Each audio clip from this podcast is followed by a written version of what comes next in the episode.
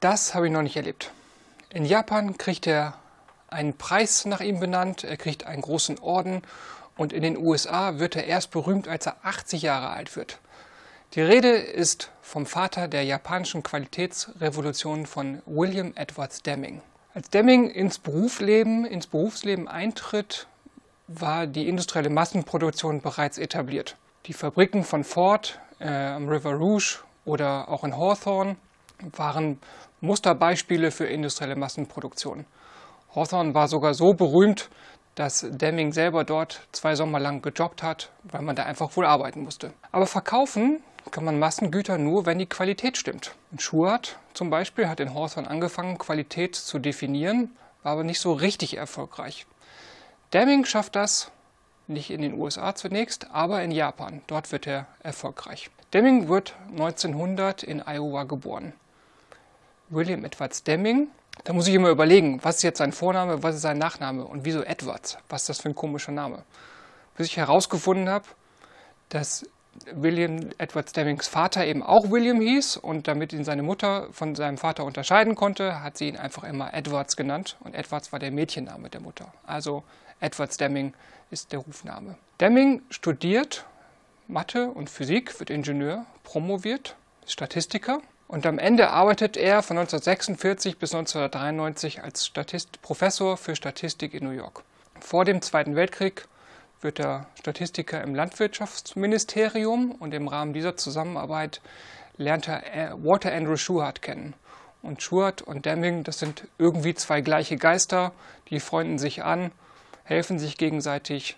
Schuhart erwähnt Deming in einem seiner Bücher. Deming hilft Schuhart, Bücher zu schreiben und zu publizieren. 1947 ist ein wichtiges Jahr für Deming, denn die amerikanischen Besatzungstruppen holen Deming als Statistiker nach Japan, um die Volkszählung für 1951 vorzubereiten. Deming fährt durchs ganze Land, guckt sich die Sachen an. Man wollte wissen, wie ist die Ernährungssituation, wie ist die Wohnsituation.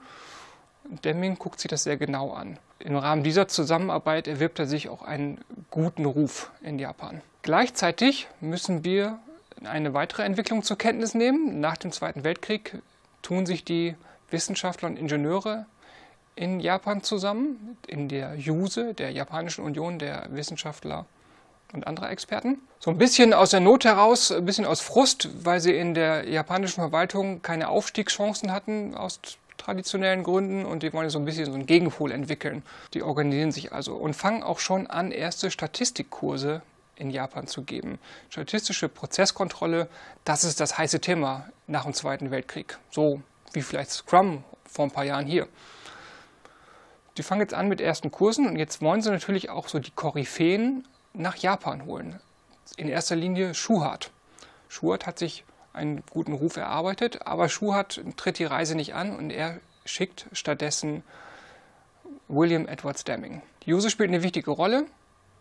Von 1950 bis 1970 bilden die fast 15.000 Ingenieure in diesem Themenhaus sind also nicht mehr wegzudenken, gute Organisatoren. Deming war zum Beispiel auch in Indien oder war auch in Deutschland, hat aber nie den Boom ausgelöst, den er in Japan ausgelöst hat. Deming war schon im Zweiten Weltkrieg damit beschäftigt, Statistikkurse zu geben für amerikanische Ingenieure, für, äh, amerikanische Führungskräfte und wird jetzt eingeladen nach Japan, nimmt sein Material mit und gibt dort auch Kurse seine warmherzige Art und sein Respekt für die Japaner, damit erobert er die Herzen seiner, Amerika seiner japanischen Zuhörer. Er macht ein paar Tage Unterricht mit denen, vor allen Dingen in Statistik, zeigt ihnen das, wie man Daten sammelt, wie das geht.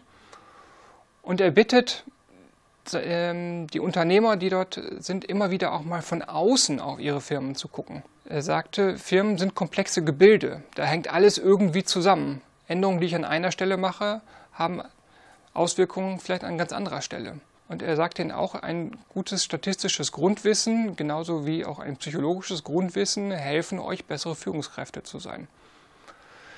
Die Japaner nehmen sich das zu Herzen und fangen an, ihre Prozesse mit statistischen Mitteln zu beschreiben und zu beobachten. Sie sammeln ganz viele Daten und es hilft ihnen, ihre Firmen besser zu organisieren. Die Japaner wollen Deming für seine Arbeit bezahlen. Er lehnt das ab, sagt, ja, müsst ihr nicht machen. Stattdessen stiften sie dann einen Preis, einen Qualitätspreis. Den nennen sie den Deming-Preis. Deming lehnt das nicht ab, fühlt sich geehrt, sagt aber, er hätte das lieber gehabt, dass man den Preis Schuhart widmet und nicht ihm. Deming kommt auch noch ein paar Mal nach Japan, um sich das Ganze anzugucken. In den USA, wie gesagt, ist er nicht bekannt gewesen. Erst 1980 erscheint eine Fernsehdokumentation bei NBC, wo man mit Verwunderung feststellt, dass die japanischen Produkte doch sehr viel besser geworden sind und ernsthafte Konkurrenz für Amerikaner sind.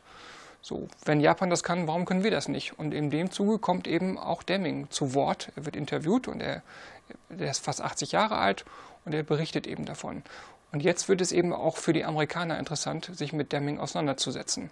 Als er 1943 Kurse für statistische Prozesskontrolle gegeben hat in Detroit, ist keine einzige Führungskraft von den großen Autobauern gekommen, von Ford nicht, von GM nicht, von Chrysler nicht. Aber nach dieser Fernsehdokumentation 1981 hat Ford großes Interesse und engagiert Deming und Deming hilft ihnen auch mit Qualität wieder die Produkte von Ford zu verbessern. Also Qualität lohnt sich, damals wie heute. Wir gucken uns die Mittel an, die statistischen Mittel an, mit denen wir Prozesse beschreiben. Damit können wir unsere Produktion und unsere Qualität, unsere Produkte verbessern. Deming hat viele wissenschaftliche Artikel geschrieben, aber er hat auch zwei sehr populäre Sachbücher geschrieben, Out of the Crisis and New Economics. Wer also Interesse an Demings Arbeit hat, dem sind diese beiden Bücher empfohlen, da mal einen Blick reinzuwerfen und sich mit seinen Ideen auseinanderzusetzen. Deming hat auch ein schönes, eine schöne Simulation entwickelt, äh, das rote Perlenspiel. Das ist auch immer sehr lustig, das mit Führungskräften zu machen. Dort lernt man dann, wie man mit so Fehlern in, der, in den Prozessen umgeht. Auch ein sehr interessantes Spiel. Also, guckt euch Deming genauer an, lest seine Bücher oder macht mal das rote Perlen-Experiment.